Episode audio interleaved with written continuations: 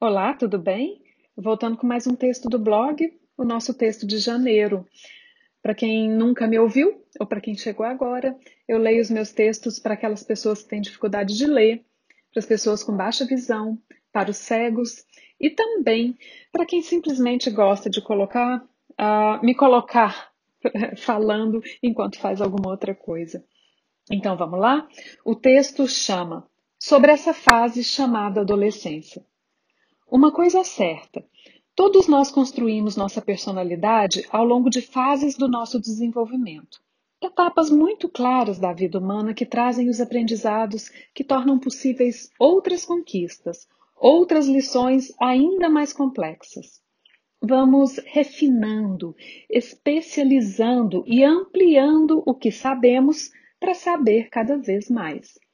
É dessa forma que a adolescência para qualquer pessoa será resultado das bases adquiridas em toda a infância, bombardeada por uma carga absurda de hormônios que colocam de certa forma à prova todas aquelas habilidades aprendidas e exigem um crescimento ou maturidade quase súbita para lidar com demandas muito novas, mas nada básicas.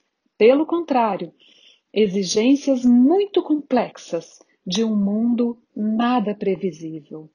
Seu corpo, que você até pouco tempo nem notava direito, te chama a atenção. Seus sentidos pedem estímulos. E agora que você finalmente se dá conta, o corpo muda. E não só o corpo, você se pega prestando atenção em aspectos das relações humanas que você nunca tinha percebido. Tudo é muito, tudo é intenso, e quando esse turbilhão te agita internamente, ninguém parece se importar. Ninguém valida sua confusão diante de tanta novidade. E a vontade de gritar ou se isolar se agiganta. Todos nós que passamos por essa fase rica, intensa, cheia de vida e vigor, sabemos que é bem assim.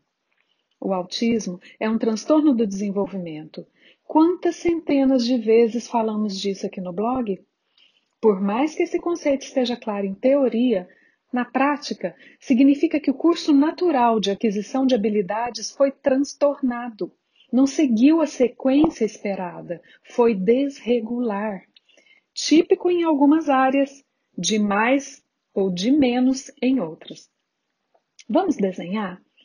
E aí no blog eu mostro uh, um gráfico em forma de teia de aranha com várias áreas do desenvolvimento, uh, estudado por uma pesquisadora francesa. E ela mostra o crescimento dessas áreas e elas se dão de uma maneira harmônica nas pessoas típicas e de uma maneira muito irregular nas pessoas com autismo. É mais ou menos assim: você tem as áreas de desenvolvimento e então eu mostro o exemplo do gráfico.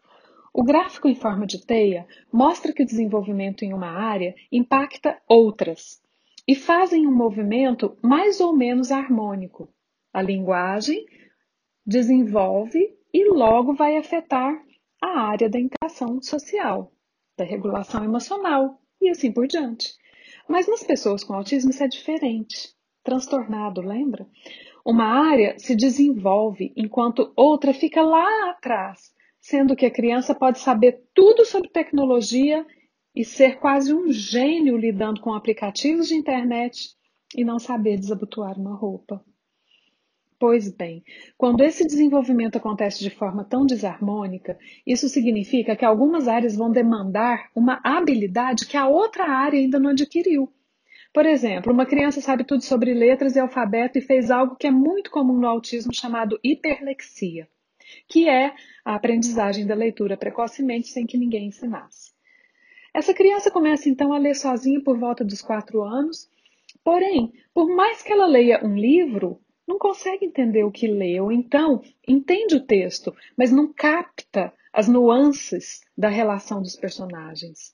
É como se ela lesse todos os livros de boas maneiras de uma estante, mas arrotasse na mesa de jantar. Ou entendesse tudo sobre mecânica de carro, mas se você mostra uma chave de fenda, ela não sabe dizer o que é. Rapidamente outro exemplo. O homem que inspirou o mais conhecido personagem autista do filme Rayman, Kim Pix, Sabia de cor 12 mil livros. Tinha uma habilidade incrível com números, mas ele precisava de ajuda para amarrar os próprios sapatos. É como se você visse alguém que julga super inteligente pedindo ajuda para fazer algo muito básico como dobrar um lençol. Dito isso, vamos somar os dois cenários, adolescência e autismo. Leia-se aqui transtorno do desenvolvimento.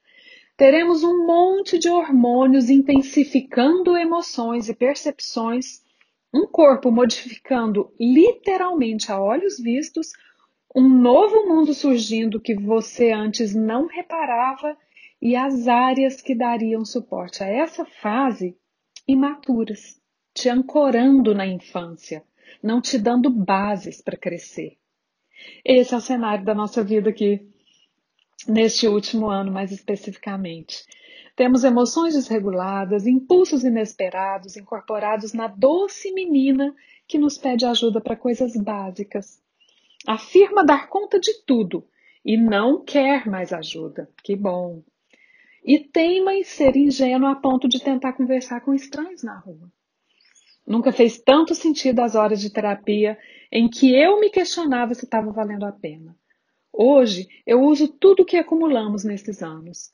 Lembro de uma das primeiras terapias comportamentais e a frase: Esta atividade acabou, que ensinava Milena sobre as transições, uma área tão delicada no autismo.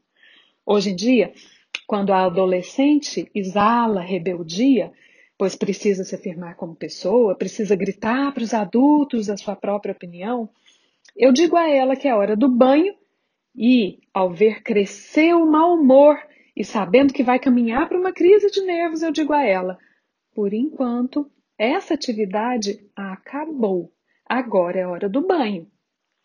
Ela acessa muito mais facilmente a habilidade de finalizar o que está fazendo. Mais uma vez, a escola tem sido mais do que uma parceira. A escola tem construído bases. Eu nunca pensei que alguém externamente iria me ensinar a ver na minha filha o potencial dela. Eu sempre me julguei uma mãe muito otimista, porém, eles sabem ver o que eu não vejo e por isso ela tem crescido tanto. Agora está cozinhando, segue sozinha uma receita e sem ajuda faz coisas simples para comermos. Claro que faz bagunça, claro que nem sempre está disposta, mas ela faz. Uma menina com autismo moderado e uma dificuldade imensa em aprender, com uma dificuldade motor enorme, tem sido capaz de cozinhar. E também de falar inglês, jogar do jeito dela basquete e vôlei, vender bolo na banca da escola na feira do bairro, acampar por uma semana com professores e colegas, tendo em vista que em casa ela não fica nem na sala sozinha se não tiver alguém com ela. Tem sido um tempo rico e maluco. As demandas da Milena são as minhas demandas também.